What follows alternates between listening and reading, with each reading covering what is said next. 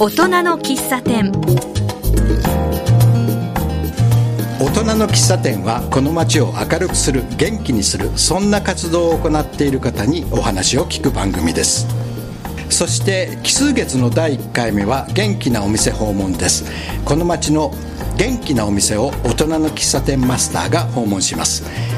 今回は西東京市向こう台4丁目にあるキッチンファクトリー萌えさんにマスターの私橋爪徹がやってきました。キッチンファクトリー萌えさんはオーナーシェフで栄養士の中川太さんと奥様の栄養士で栄養アドバイザーの中川博恵さんのお二人で開いているお店です。ここは2017年6月にオープンしたお店だそうですがいつもお客さんが絶えない本当に元気なお店なんです、えー、今日はそのあたりの秘密をいろいろお聞きしたいと思います、えー、中川さん奥様よろしくお願いします。よろしくお願いいたします。私がオーナーの中川太です。こちら家内の広江になります。本日はよろしくお願いいたします。よろしくお願いいたします。あの早速なんですけれどもあのお店に入ると、まあ、あの厨房が大体お店の広さの半分ぐらいかなあって脇にあのテーブルが3つぐらい置いてありますよね。はい。あのこの中で食事もできるってことですね。そうですね。お昼だけなんですけどもあのランチバイキングという形でやらせていただいております。であのテイクアウトもいろいろ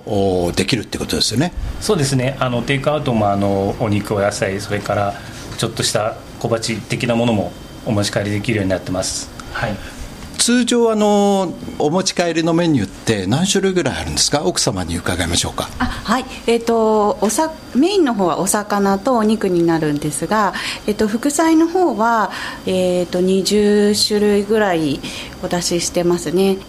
すごい数ですよね。そうですね。あの本当に自分で言ってもなんなんですけれどもあの頑張ってやってます。はいあのそれでね私びっくりしたことがあるんですけれどもあのこのキッチンファクトリー萌えさんってインスタグラムにあのアカウントお持ちですよね。はい持ってます、はい、であのそこにメニューの説明だとかあの今日はこんなのがおすすめですよって書かれてますよね。はい。でそれがですねやっぱり栄養士さんがやってるなってことがよくわかるような書き方なんですよね。例えばねある日のその説明なんですけれども疲労回復にはビタミン B1 を含む豚肉を食べましょう。お弁当の中の豚肉ではビタミン B1 の1日量としては少し足りていませんが煮物の豆、えー、ごまをたっぷり入れた甜麺ソースのごまにもビタミン B1 は含まれていますのでいろいろな食材を組み合わせることが大切です。美味しくて栄養価も上がりますよ。ビタミン B1 は糖質をエネルギーに変える効果もあります。っていうふうに書いてあったんです。これはどなたがお書きになったんですか？あ私です。はい。すごいですね。やっぱり栄養士さんということで。いえいえそんな皆さんご存知の通りです。はい。ただ僕がびっくりしたのはこの内容ではなくてこれって割合あのまあ、教科書的というんでしょうかね。そういうような感じがするんですがお店に来ると全然違うんですね。お店の雰囲気は本当に柔らかい。そうなんです。あのこういうお勉強的なお話っていうのはあの、まあ、最初だけで日々あのそんなお勉強をしてあの食事を作るっていうことはないかと思うのであの一応はあのあげているんですけれどもあの基本的には美味しく楽しくお召し上がりいただくっていうことがとても大切なことだと思ってますのであのインスタグラムには上げてるんですけれどもあのお店にいらした時は言わないようにしてます。あそうなんですか、はい、お店ではあんまり固いことは言わずにって感じなんですか？あの言ってるんですけれども もう主人からその辺でって 止められますね。あでもご主人ももちろん栄養士さんでいらっしゃいますよね。はい。でも自分はそのたまたま最初に入った会社の方であの栄養士というよりは調理の方に回されてしまったのでそれでやり始めたら調理の方が面白くなってしまって、はい、栄養士ということはほとんどやってはいないんですけども。あのでもこういうようなそのコンセプトというんでしょうかね。あの栄養のことをすごく考えてやろうというのは、それはお二人のお考えなんですよね。そうですね。はい。でも美味しいものを作るということですよね。そうですね。普通 AS さんが開いたお店っていうととても病院食の延長みたいなところが 多分多いかと思うんですけどもそれじゃあやっぱり良くないと。でやっぱり普通の食事でありながらきちんと栄養も取れるようなものが出せたら一番いいかなということを話していました、はい、あのそうなんですよね。私もあのこの間ちょっとお弁当を買わせていただいて食べたんですけれども体にいいってことはもう一口食べてすごく分かるんですけれどもしかも美味しい唐揚げかなんかがあったんですけれども全然脂っこくないですね。そこら辺の秘密っていうのは何かあるんですか？あとにかく油っていうのはそのすぐに酸化してしまいますのでなるべく早い時期で交換していくように気をつけてますやはりあのお金はかかってしまうんですけども体が一番なのでその辺は気をつけてこまめに油の方は取り替えるようにしてます。ああなるほどね。だからなんか綺麗な油で揚げたって感じがしましたね。そうですね。あのよく、まあ、こういうこと言ったらなんですけども真っ黒な油で揚げていらっしゃるところもあると思うんですけどもそれはやっぱり体に酸化させてしまいますので、うん、なるべくそういうことないようにあの気をつけて調理してます。あの今のこともそのこだわりの一つだと思うんですけれども他に何かそのお店のこだわりっていうのはありますか？はい、やはりあのたくさんのお野菜や食材を使用することによって1日に取れる品目数を増やすとともに生活習慣病予防っていうものを目指して地域の皆様の健康に少しでも役立てたらと思ってます、はい、はい、あの実際には例えば食材のこだわりなんていうのもあるんですか？はい、あの仕入れとかに関しましてはよくあの配送業者さんに頼むこともあるかと思うんでもですけども私たちの方はあの自分たちでこうお店に行って自分たちの目で見てその時のお野菜を仕入れてきたりお魚を仕入れてきたりしますのでやはり一番いい状態で食べていただけるんじゃないかと思ってます。自分の目で見て傷んでる傷んでないとかいうのも全部見て買ってきますんで あの休憩時間はないそこを仕入れに回してやってます。はい。そうですよね。朝早くから行かれるわけでしょ？あの仕入れは夕方ぐらいですね。あの一度あのランチタイムが終わってあのお店を閉めるんですけれどもその時に行きますね。2時から、えーまあ、4時ぐらいの間に仕入れてくる。あとはあのお休みの日にあの市場に行ったり足りないものはあの揃えるようにしてます。あのそもそもでもこのお店を始めようと思ったきっかけというのはどういうことだったんですか、えー、国の政策としまして今女性がどんどん社会に進出して活躍されている世の中になってきたんですけどもで男の人もまあ昔に比べて育児参加は増えてると思うんです。でもあの子育てとか食事の準備ってまだまだ女性が中心のことが多いと思うんですね。であのうちの奥さんも以前働いてた病院でですね仕事の終わりの会話っていうのは今日夜何しよう夕食面倒くさいとかそういう 会話だったみたいなんですよ。でいつもまあ自分が作ってあげられたらなって言ってたんですね。でこの周辺でも夕方になるとお母さんたちが保育園に皆さん迎えに行かれるんですよ。で皆さんあの会社でギリギリまで一生懸命働いてお子さんを迎えにギリギリに飛んできてそこからじゃあ夕食何しようって考えるんですよね。そうすると家に帰って野菜刻んで作ってっていうと食べる時間がやっぱり9時10時とかになってしまいますよね。それは体にも良くないですしお子さんもあの1日頑張ってきてますから話を聞いてほしいっていうところがあると思うんですよ。でじゃあ実際食べようかって食べて食べ終わったらもう寝る時間になってしまうじゃないですか。それじゃあやっぱり良くないですよね。それで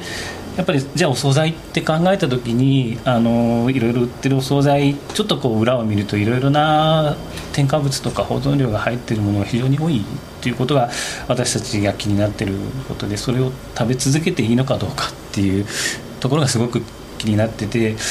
私たちもその2人で子育てをしながら子供を育ててきたもんですからあのなんとかその辺役に立てないかということでこういうお店にしようと思ったんですね。はい、子育てのママたちにものすごくありがたいお店ってことですよね。そうですねあのよく助かりますと言っていただけるんですけども、まあ、果たして本当にどこまで助けてあげられてるかわからないんですがやはり現代の人ってね忙しいですからどうしても食事というものがおろそかになってしまうと思うんですよ。なのでお子さんのためにもご自分たちのためにもあの手作りで安心して食べられる食事を提供できたらいいなというのは私たちの思いなんですね。はい、あの今のようなそのママさんたち以外にもあのこちらにいらっしゃるお客さんはどんなお客さんが多いですか？あそうですね。あのちょっと,、えーと、確かなことかわからないんですがあの国税調査によるとこの辺りは高齢者の方が非常に多い地域っていうのを伺ったんですね。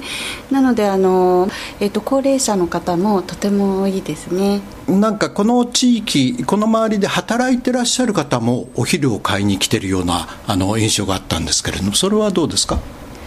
あそうですね。あのご利用いただいてますね。あの工事をされている方とか、まあ、あの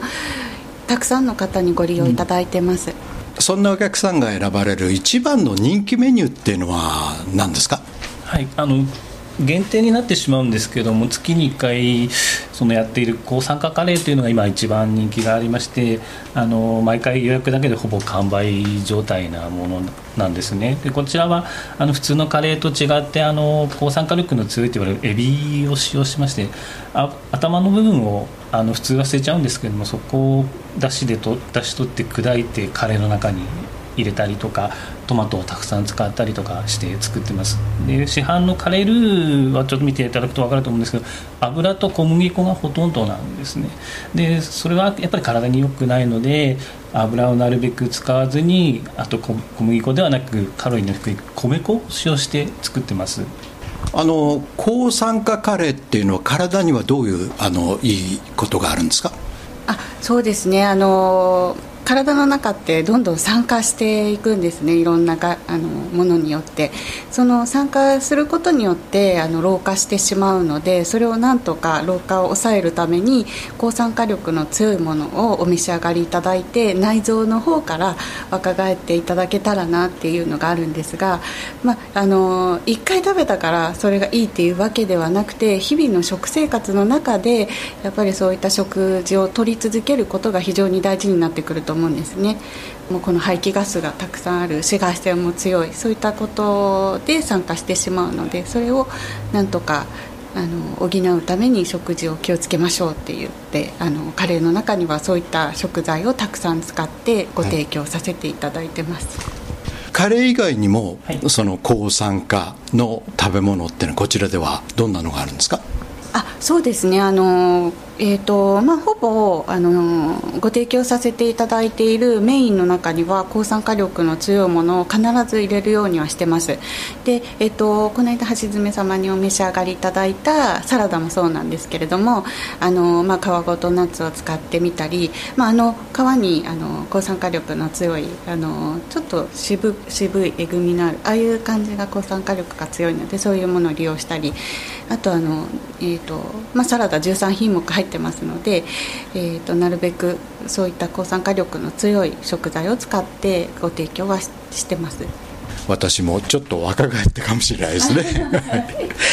えー、それではですねここでちょっと休憩をして音楽を1曲おかけしたいと思います。いつもゲストの方にリクエストを頂いているんですけれども何にしましょう？スーパーフライさんの、えー「ビューティフルという曲をかけていただけたらと思いますスーパーフライさんの曲ってすごく元気をもらえるんで大好きでよく聴いてるんですよ。わかりました。それではスーパーフライの「ビューティフル」はい、はい、おかけしましょう。大人の喫茶店。今日は向こう大町4丁目のキッチンファクトリー萌えさんでオーナーの中川さんご夫妻にお話を聞いています前半の最後であの抗酸化カレーの話が出たんですけれどもこれはあれですね相当なこだわりのカレーですね。はい、えーと、先ほど主人がお伝えしたんですけれども、えーと、エビの頭頭の部分ですね。あとあの、えー、殻の部分等をあの砕いて砕いてカレーの中に入れているほかにあとトマトとか、えー、玉ねぎ人参にんにく生姜りんごパセリとそれからアンチョビシナモンいろんな香辛料を入れてます。コリアンダーとかクミンとかですね、えーと、こういったものはあの香辛料は抗酸化物質の宝庫と言われてますので、えー、とそのカレーそのものが体にとてもいいお品物にはなってくるんですけれども、えーと、その他に、えー、調理法で工夫していることは、えーと、カレーを焦がさないようにあの徹夜でかき回すということをしてます、えーと、焦げっていうのは体を酸化させてしまいますのであの焦げないように丁寧に丁寧に鍋を回してあのするようにしてます。あの、まあ、カレーだけじゃないんですけれども食品すべてに対して焦げっていうのは体を老化させてしまいますのでそういった点であの注意がとても必要になってくると思います。あの徹夜で料理をするっていうことはこれが食べられるのは毎日ではないんですね。そうなんです。本来は毎日してもらいたくてあの主人が作っているのであのオープン当初は毎日のようにやってもらってたんですがあの毎日やってたら殺されてしまうということで 却下されてしまい月に一度っていうふうになってしまいました。あ月に一度なんですか、はい、月に一度第3日曜日にやっております、はい、あそうですか。あじゃあそれを狙ってくる人も多いでしょうね。そうですね。あの先ほども申し上げました通りあり予約だけでほぼ完売になってしまいますのであのぜひあのご希望の方はお早めにお問い合わせいただければ取っておけるんですけども、ほぼなくなってしまいますので、はい、あのこちらのメニューっていうのはどんな感じなんですか？はい。あのさまざまなものを作っております。あの和食中華洋食関係なくいろいろなものを毎日日替わりであのお魚お肉は提供させていただいております。でこちらで特に人気があるのはひき肉を使った料理が特に皆さんお好きなようであの予約のお電話がひっきりなしになったりとかあの5時に夕方5時に開店して30分も経たないうちに完売してしまったりというようなことがありますのでどうもこの辺の方はひき肉がお好きなんだなと 思います。やはり手がかかりますからどうしても時間かかっちゃいますんでその辺をこう代行できるということは良かったのかなと思いますけどはい。あのお店をやっていてですねあ良かったなと思うことっていうのはどんなことですか？はい、そうですね。やはり作ったものが美味しいと言われることが一番なんですけども、まあ、私たちのお店というのはあの田無の駅からも15分以上歩いてかかるようなすごい住宅街にあるんですね。それなのに毎日のようにたくさんのお客さんが来てくれるんです。で皆さん最初は恐ろ恐ろ入ってくるんですけどもあの慣れてくると皆さん自分のお家に来るような形で入ってきてくださいます。でお店の中ではあのお客さん同士で会話が生まれたりお年寄りとお子さんがこうお話しされてたりそういうなんかちょっと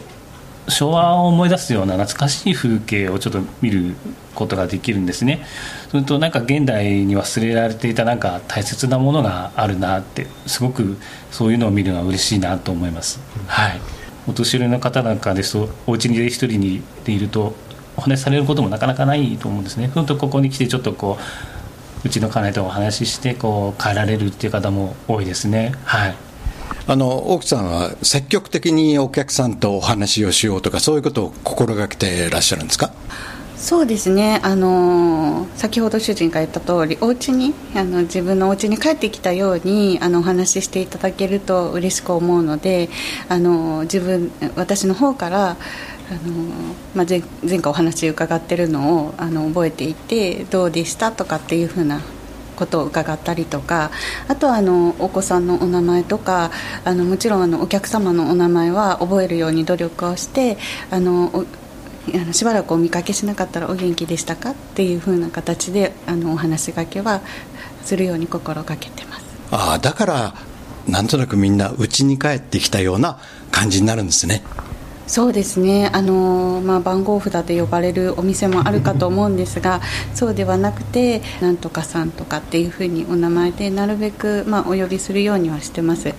あのまあえーと、たくさんお客様がいらっしゃる時はいろいろ個人情報もありますのでそういったところでは気をつけるようにはしてるんですけれどもご本人さんだけの時はお話をさせていただくようにはしてます。あのそれぞれのお客さんの好みなんかもそこそこ分かってらっしゃいますか？はい。おすごいですね、えー、じゃあこの方にはこれをお勧めしようとか。そうですね。あのおすすめというよりかあの、まあ、1週間ごとにメニューの更新をしていくんですけれどもこれをあの見ていただいてあの好きお好きなメニューになるといらっしゃるのであのあ今日はこのメニューだからなんとかさんいらっしゃるかなっていうのをなんとなく予想しながらあのお店に立ってます。そうするとあのお客様がふっと入られるのであのおのずと笑顔にはなってしまいますけど、はい、あのこのお店の今後なんですけれどもどんなお店にしたいと思ってらっしゃいますか？あのうちの店には決まりがないんですよ。なので何でもできるんですね。あのねフレンチレストランという看板を掲げててマグロの漬け丼やりますなんてありえない話じゃないですか。であのお客さんとの会話の中からこういうものが食べたいんだとかこういうものが食べたいんだっていうのを、まあ、聞いたり次は何しようかななんて毎日ワクワクしながらやってます。で今はあのここでお客さんをお待ちしてるという形になってますけども今後もしあの機会があればこちらからで見ていけるということももし可能であれば考えていこうかなと思ってます。まあ形はちょっとどのようになるかわからないんですけれども、まあ、一番はここの地域に根付いてまずはここのお店を知っていただいて「あの萌さん知ってます」って皆さんが言ってくれるようなお店になってですねあのいずれ需要があればそこにこちらから行くようなそんなお店にしていけたらと思ってます。はい、あのちょっと最近スイーツなんかも出すようにし始めたんですねであの世の中のスイーツがとっても甘いものばっかりで素材を生かしたものっていうのが少ない。のであの素朴なあの素材の味を生かしたようなあのスイーツであとあの抗酸化力アンチエイジングですのでそういったものをあの必ずスイーツの中に入れてお作りしたいなっていうのがあって作り始めてはいるんですけれどもなかなかちょっとあのえーと、主菜副菜おソースに非常に時間がかかるので気まぐれスイーツみたいな形で今お出ししてるところなんですけれども。運が良ければそのスイーツを食べられる日もあるということですよね。そうですね。あとあのこちらでイベントだとかそういうものもいろいろ計画されてるんですか？はいあのイベントというのは先ほどのカレーがまず月に一度毎月やっているものになります。あとはあの平日ですね。あのカレーは日曜日しかやってないもんですから平日も食べたいというあの方のために平日にカレーをやったりあの毎月何かしらのあのイベントをしていこうかなとは考えておりましてあの日を決めてマグロの漬け丼とかちらし丼とか、まあ、季節季節であの節分の時はあの太巻きも出しますしひな祭りの時はチラシ丼も出しますしそういうことを月に一度、まあ、何か考えてやっていけたらなとは思ってます。あのクリスマスがやってきますけれども何かクリスマスディナー的なことはどうですか？クリスマスメニュー的なものをあのしてはいたんですけれどもあのミートローフとかあのあとはあの鶏の、えっと、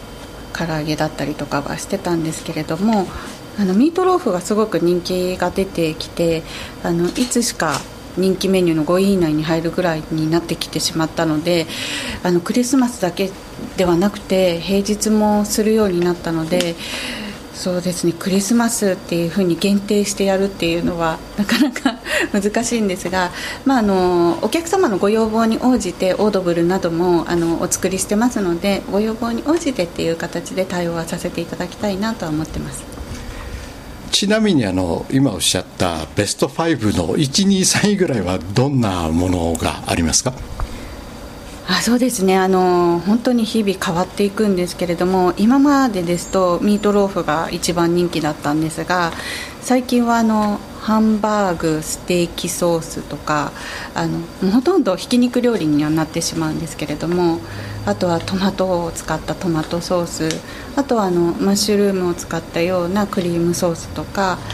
そういったものが人気がありますね。本当にこの辺りの方はひき肉が好きなんですね。やはりあの手間がかかりますからで手も汚れてしまいますので その辺の代行できているということであればすごく嬉しく思います、はい、メンチカツもありましたね。メンチカツ。はい、はい、それではですね最後にあのえー、このお店の場所それから営業日そして営業時間などを教えていただけますか。まず場所からお伺いしましょうか。はい、えーと、場所は、えーと、向台町です。向台運動場。それと通称タコ公園と言われるところのすぐそばにあります。営業の方はお休みは毎週木曜日になっております。その他あのお休みがある時はお店の中に入り出してありますのであの見ていただければと思います。あと Facebook や Instagram でもあの情報の方は発信しておりますのでご覧いただければと思います。営業時間の方がお昼が11時半から2時まで。で一旦休憩をいただきまして夜が17時から19時までやっております。でランチバイキングの方は11時半から1時半がラストオーダーの2時までになっております。あの